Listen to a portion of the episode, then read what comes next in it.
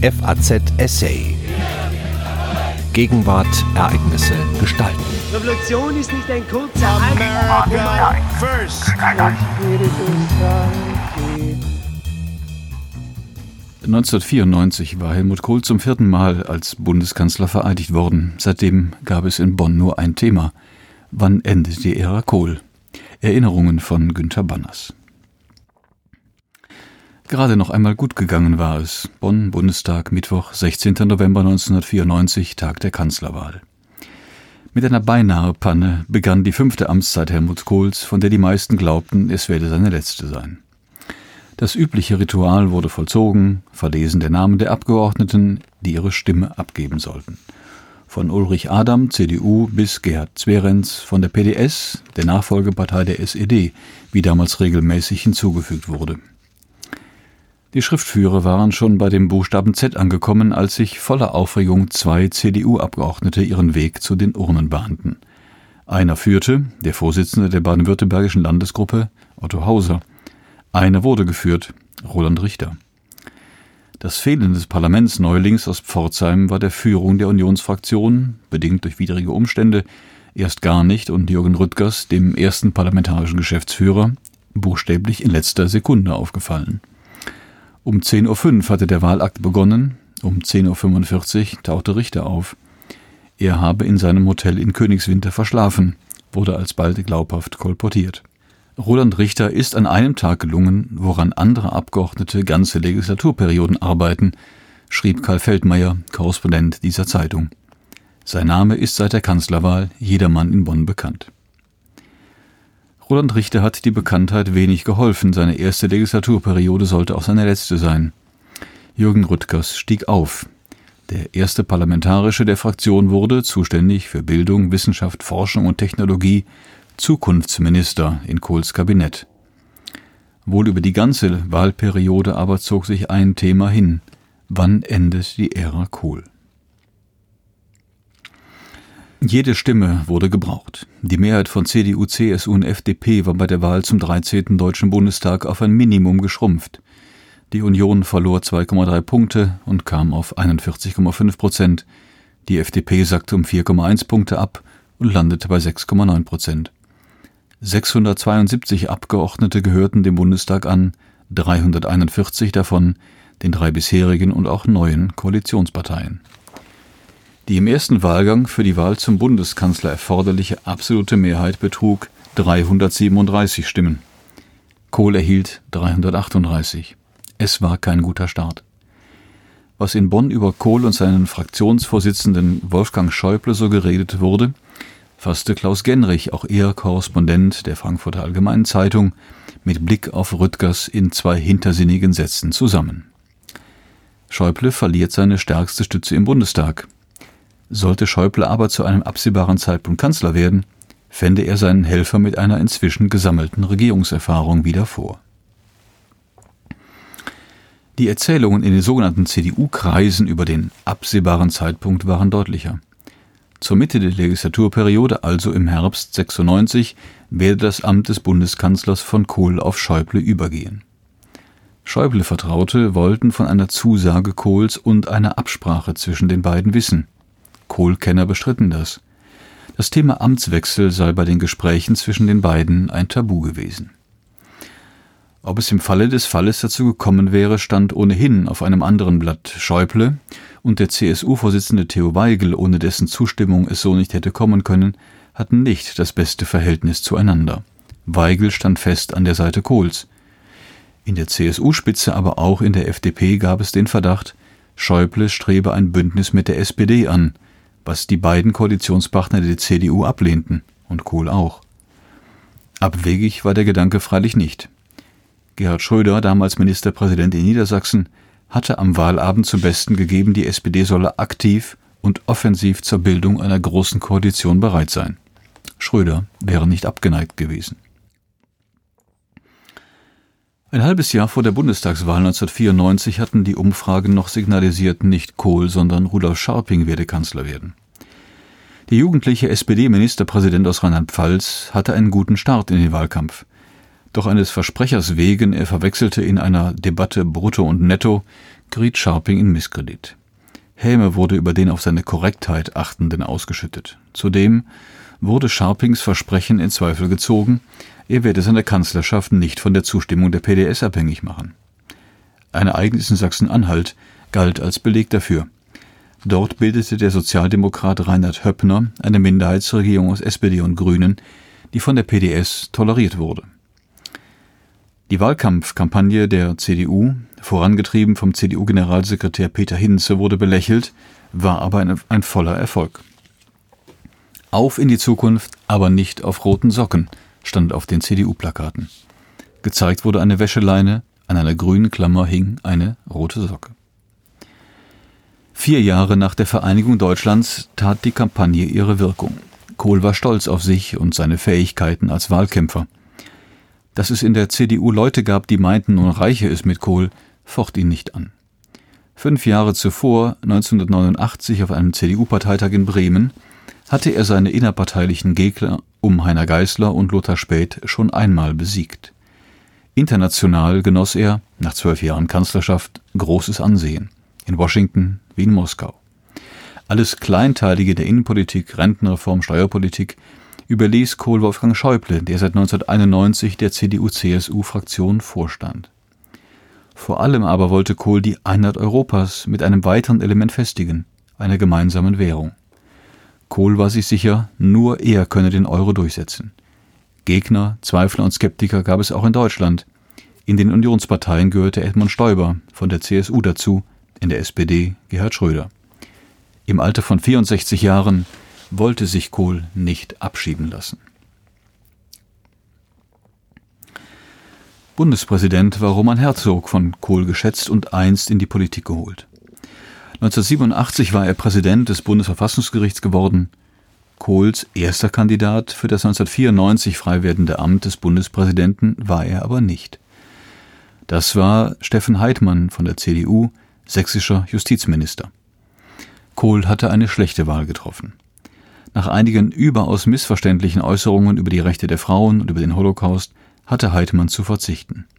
Statt seiner wurde Roman Herzog Bundespräsident. Am 26. April 1997 hielt er eine Rede. In Asien sei er gewesen, wo eine unglaubliche Dynamik herrsche. Zitat: Was sehe ich dagegen in Deutschland?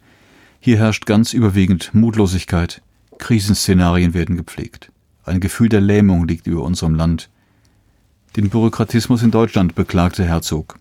Zitat: Uns fehlt der Schwung zur Erneuerung und durch Deutschland muss ein Ruck gehen. Erst wenige Wochen zuvor hatte Helmut Kohl angekündigt, bei der Bundestagswahl 1998 wieder als Kanzlerkandidat antreten zu wollen, zum fünften Mal hintereinander. War Kohl gemeint? Zitat: Wir alle müssen umdenken, sagte dem Kölner Stadtanzeiger. Es wäre blanke Heuchelei, wenn nun einer sagen würde, mich geht das nichts an, nur die anderen sind gemeint. Zitat Ende. Immerhin, zu ein wenig Selbstkritik war sogar Kohl in der Lage. Die unterschiedlichen Mehrheiten von Bundestag und Bundesrat blockierten einander. Dem knappen Übergewicht von Union und FDP im Bundestag stand eine Dominanz der SPD und der Grünen im Bundesrat gegenüber. Zehn der 16 Ministerpräsidenten der Länder waren Sozialdemokraten. Nachdem im Herbst 1995 unter tätiger Hilfe Schröders Rudolf Scharping vom SPD-Vorsitz abgelöst und Oskar Lafontaine Parteivorsitzender geworden war, wurde der Bundesrat zu einer politischen Bastion gegen die Bundestagsmehrheit ausgebaut. Lafontaine, der auch Regierungschef im Saarland war, hielt mit harter Hand die SPD-Ministerpräsidenten beisammen. Wer aus der Phalanx ausbrechen wollte, bekam es, zuweilen in Wüstentelefongesprächen, mit dem Saarländer zu tun. Der Vorwurf der Unionsparteien, die SPD betreibe eine Blockadepolitik, war zwar durch die Wirklichkeit gedeckt, Politisch aber war er folgenlos. Die Blockade schadete nicht der SPD, sondern der Koalition aus CDU, CSU und FDP, weil die Machtlosigkeit Kohls immer wieder aufs Neue vorgeführt wurde. In der SPD war klar, entweder werde Oskar Lafontaine der Kanzlerkandidat 98 sein oder Gerhard Schröder. Helmut Kohl erwartete bis zuletzt, Lafontaine werde sein Herausforderer. Der CDU-Vorsitzende konnte sich nicht vorstellen, dass ein SPD-Vorsitzender zugunsten eines anderen auf die Kanzlerkandidatur zu verzichten bereit sei. Seit mehr als zwölf Jahren war er ja beides, Kanzler und Parteichef. Die CDU hatte er im Griff. Die Parteizentrale, das Konrad-Adenauer-Haus, wurde aus dem Kanzleramt geführt. Die Generalsekretäre der Partei wurden nicht mehr wie ihr Vorgänger Heiner Geißler als geschäftsführende Vorsitzende der CDU bezeichnet. Für Mehrheiten und emotionale Bindungen in der Partei sorgte Kohl persönlich. Telefonate mit Parteifreunden an der Basis führte er am frühen Morgen, wie es der Frau gehe, ob die Kinder gesund seien, wie es um das Abitur des Ältesten stehe. Junge und ehrgeizige CDU-Politiker waren 1994 erstmals in den Bundestag gewählt worden. Peter Altmaier, Hermann Gröhe, Eckhard von Kläden, Andreas Krautscheid, Armin Laschet, Norbert Röttgen. Anfang Mitte 30 waren sie, um die 30 Jahre jünger als Kohl. Mit den Altforderungen um Kohl hatten sie wenig zu tun. Wolfgang Schäuble, den Fraktionsvorsitzenden, sahen sie als den Mann der Zukunft an. Schäuble war zwölf Jahre jünger als Kohl und hatte außerdem zu Beginn der Legislaturperiode dafür gesorgt, dass die Grünen in der Person von Antje Vollmer erstmals seit ihrem Einzug in den Bundestag 1983 auch einen der Bundestagsvizepräsidenten stellen konnten. Die junge CDU-Truppe traf sich mit Altersgenossen der Grünen beim Italiener. Kohl war nicht amüsiert. Altmaier und Co. verfassten Papiere zur Ausländerpolitik. Sie waren der Auffassung, Deutschland sei zu einem Einwanderungsland geworden. Die gegenteilige Meinung von Kohls Innenminister Manfred Kanter von der CDU sahen sie als überholt und als nicht mehr zeitgemäß an. Ein paar Jahre später bildeten die Neulinge die Prätorianergarde von Angela Merkel. Die war damals Umweltministerin und zählte zu den Jüngeren in Kohls Kabinett.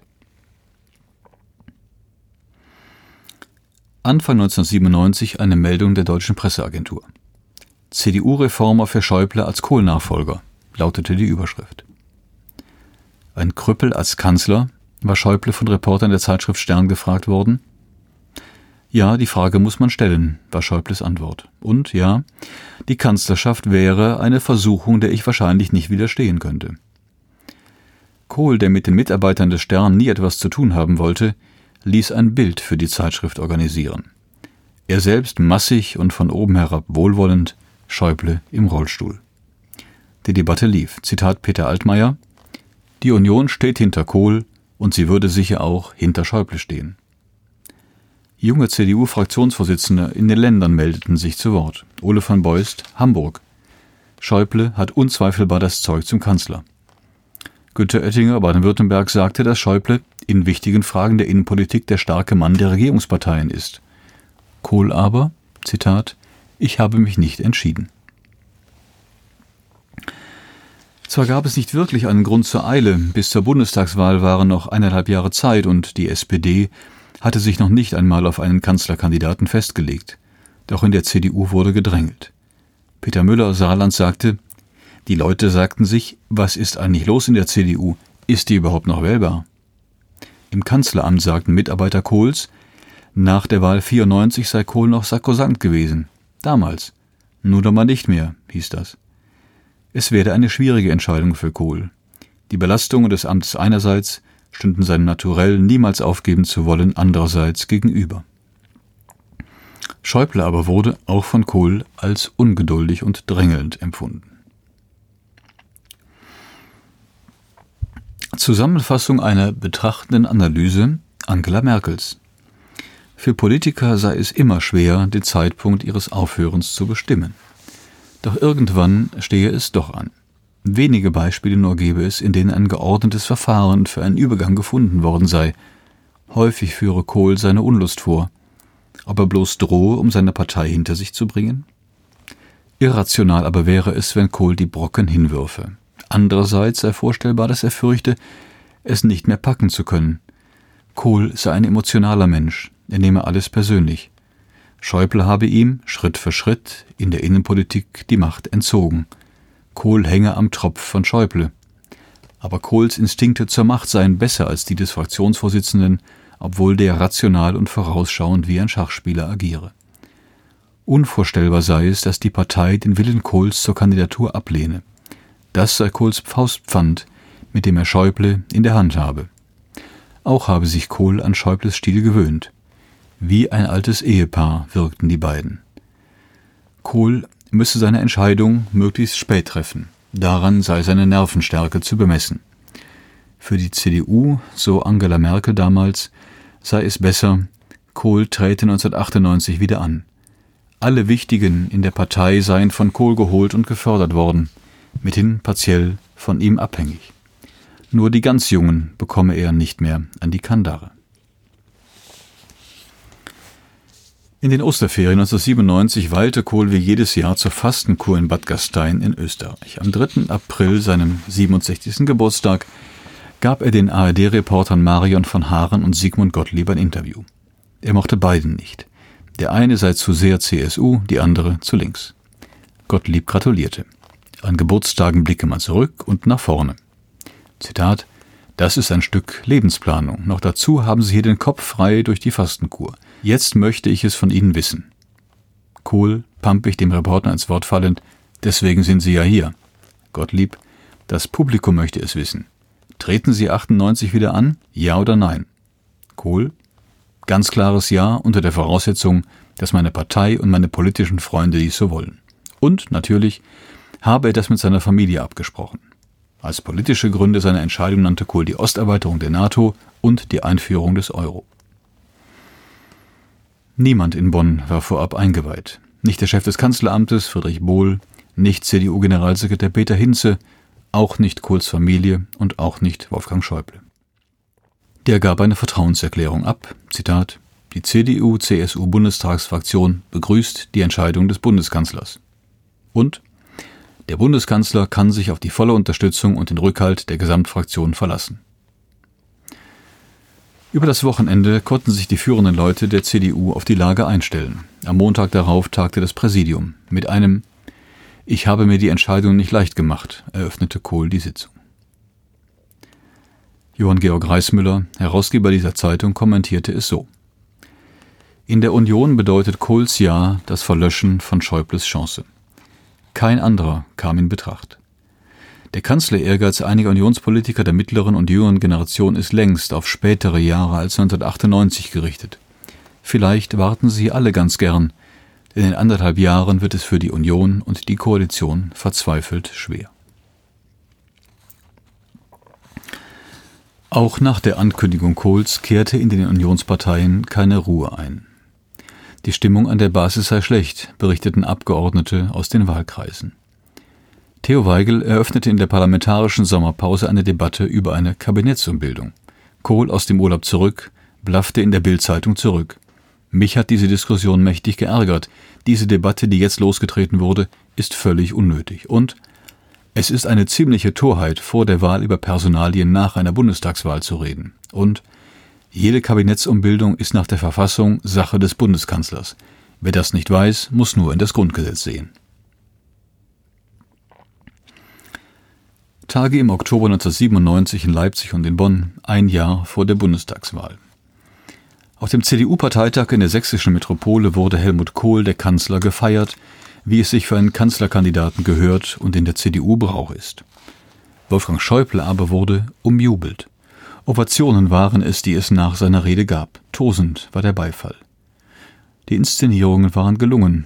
Der Parteitag war, dem Anschein nach, beendet. Die Delegierten fuhren nach Hause, Schäuble machte sich nach Bonn auf und die meisten Reporter auch. Kohl gab noch ein Fernsehinterview auf Pro7, dem Privatsender. Hat die CDU jetzt auch eine Doppelspitze? fragte der Reporter Peter Limburg. Wenn hier die Delegierten aufstanden und eine große Ovation brachten nach seiner Rede, hat es mich sicherlich mit am meisten gefreut, weil damit etwas deutlich wurde, was ich mir wünsche, sagte Kohl. Also eine Doppelspitze wurde gefragt. Das hat nichts mit Doppelspitze zu tun, aber jeder weiß, ich wünsche mir, dass Wolfgang Schäuble einmal Bundeskanzler wird, wurde geantwortet. Die Verlängerung des Parteitages hatte begonnen. Kohl hatte zwar schon Jahre zuvor gesagt, es laufe alles auf Wolfgang Schäuble zu. Nun aber hatte er etwas zum Ausdruck gebracht, was sich viele in der CDU wünschten, am besten jetzt und gleich. Schäuble erfuhr von dem Interview des Kanzlers erst, als er schon in Bonn war. Mobiltelefone waren noch eine Seltenheit. Schäuble ließ per Pressemitteilung eine Grußbotschaft veröffentlichen. Zitat Der Wunsch des Kanzlers, dass ich einmal sein Nachfolger werden soll, ehrt mich. Und eine Entscheidung über die Nachfolge von Helmut Kohl ist nicht aktuell. Sie wird getroffen, wenn sie ansteht. Kohls Leute versuchten, die Aufregungen einzudämmen. Der Bundeskanzler versicherte, wenn ich antrete, trete ich für die ganze Legislaturperiode an. Tags darauf ein Gespräch im Büro des CDU-CSU-Fraktionsvorsitzenden. Mit ziemlicher Distanz spricht Schäuble über den CDU-Vorsitzenden. Der Kohl, drückt er sich aus, und ich kenne den Kohl genau, sagt er. In der Demokratie gibt es keine Kronprinzen, führt er hinzu. Ich hätte auch ohne die Meldung des gestrigen Abends überlebt, meint er sarkastisch. Ich bin das Objekt seiner Wünsche. Er ist das Subjekt. Gesprächsrunde im März 1998 im Kanzlerbungalow, Kohls Wohnsitz in Bonn, ein halbes Jahr vor der Bundestagswahl. Lafontaine hatte soeben zugunsten Gerhard Schröders darauf verzichtet, die SPD als Kanzlerkandidat in den Wahlkampf zu führen, weil Schröder bei der Landtagswahl in Niedersachsen seine absolute Mehrheit noch ausgebaut hatte. Mit ihm als CDU-Kandidaten in Hannover wäre das nicht passiert, sagt Kohl. Als Kampfmaschine präsentiert er sich. Er werde, äußert Kohl, selbst bestimmen, wann er aufhöre. Wer anderes wolle, müsse ihn stürzen, fügt er selbstgewiss hinzu. Nach einem viel Vergnügen dabei hört sich das an. Sich selbst beschreibt er so, Zitat, Wenn ein altes Schlachtraus Militärmusik hört, dann schmeißt es den Kopf hoch. Es hört die Trompete und auf zur Attacke. Genauso geht es mir. Kohl liebte den Wahlkampf. In der CDU rumorte es weiter. Mit Kohl sei die Wahl nicht zu gewinnen, nur mit Schäuble könne es gelingen. Kuriositäten gab es auch. Eine Reise im März 1998. Die junge Gruppe Altmaier Gröde von Kläden, Krautscheid, Laschet und Friedfeld Pflüger unter Leitung eines älteren des stellvertretenden Fraktionsvorsitzenden Rudolf Seiters war in Moskau. Abends an der Bar Gerede, Schäuble müsse ran, Kohl solle verzichten. Eine Kampagne Deutschland dankt Helmut Kohl sollte das Vehikel sein. Die jungen Leute fanden, weil Seiters beste Kontakte habe, solle er Kohl von ihrem Anliegen überzeugen. Seiters sperrte sich, er wollte nicht. Mehr als vier Wochen später waren die jungen Wilden verblüfft. Putschversuch in der Union und Verschwörung gegen Kohl, berichtete die Bild-Zeitung über das Treffen in Moskau. Jahre später haben Beteiligte über den sogenannten Putsch von Moskau gelacht. Irgendeiner hatte geplaudert. Kohl dankte Schäuble auf einem CDU-Parteitag fünf Monate vor der Bundestagswahl. Zitat Ich sage dies sehr persönlich, lieber Wolfgang, da ich weiß, was dir der Alltag bringt. An Arbeit, auch an Verdruss und Ärger, aber auch an Freude, sagte Kohl. Die Wahl fand am 27. September 1998 statt. Die SPD stieg auf 40,9 Prozent. Die Unionsparteien sackten auf 35,1 Prozent ab. Schröder wurde Kanzler. Kohl trat entspannt auf. Vertraute sagen, er habe es kommen sehen. Kohl wurde Ehrenvorsitzender seiner Partei, Schäuble wurde tatsächlich sein Nachfolger, aber nur im Amt des CDU-Vorsitzenden. Ein gutes Jahr später war alles anders. Die Spendenaffäre 1999-2000 entzweite die beiden. Kohl gab den Ehrenvorsitz ab, Schäuble trat vom Parteivorsitz zurück. Es begann die Ära Angela Merkel. Sie hörten ein Essay von Günter Banners. Er war bis zum Sommer 2018 Leiter der Parlamentsredaktion der Frankfurter Allgemeinen Zeitung. FAZ Essay. Ereignisse gestalten.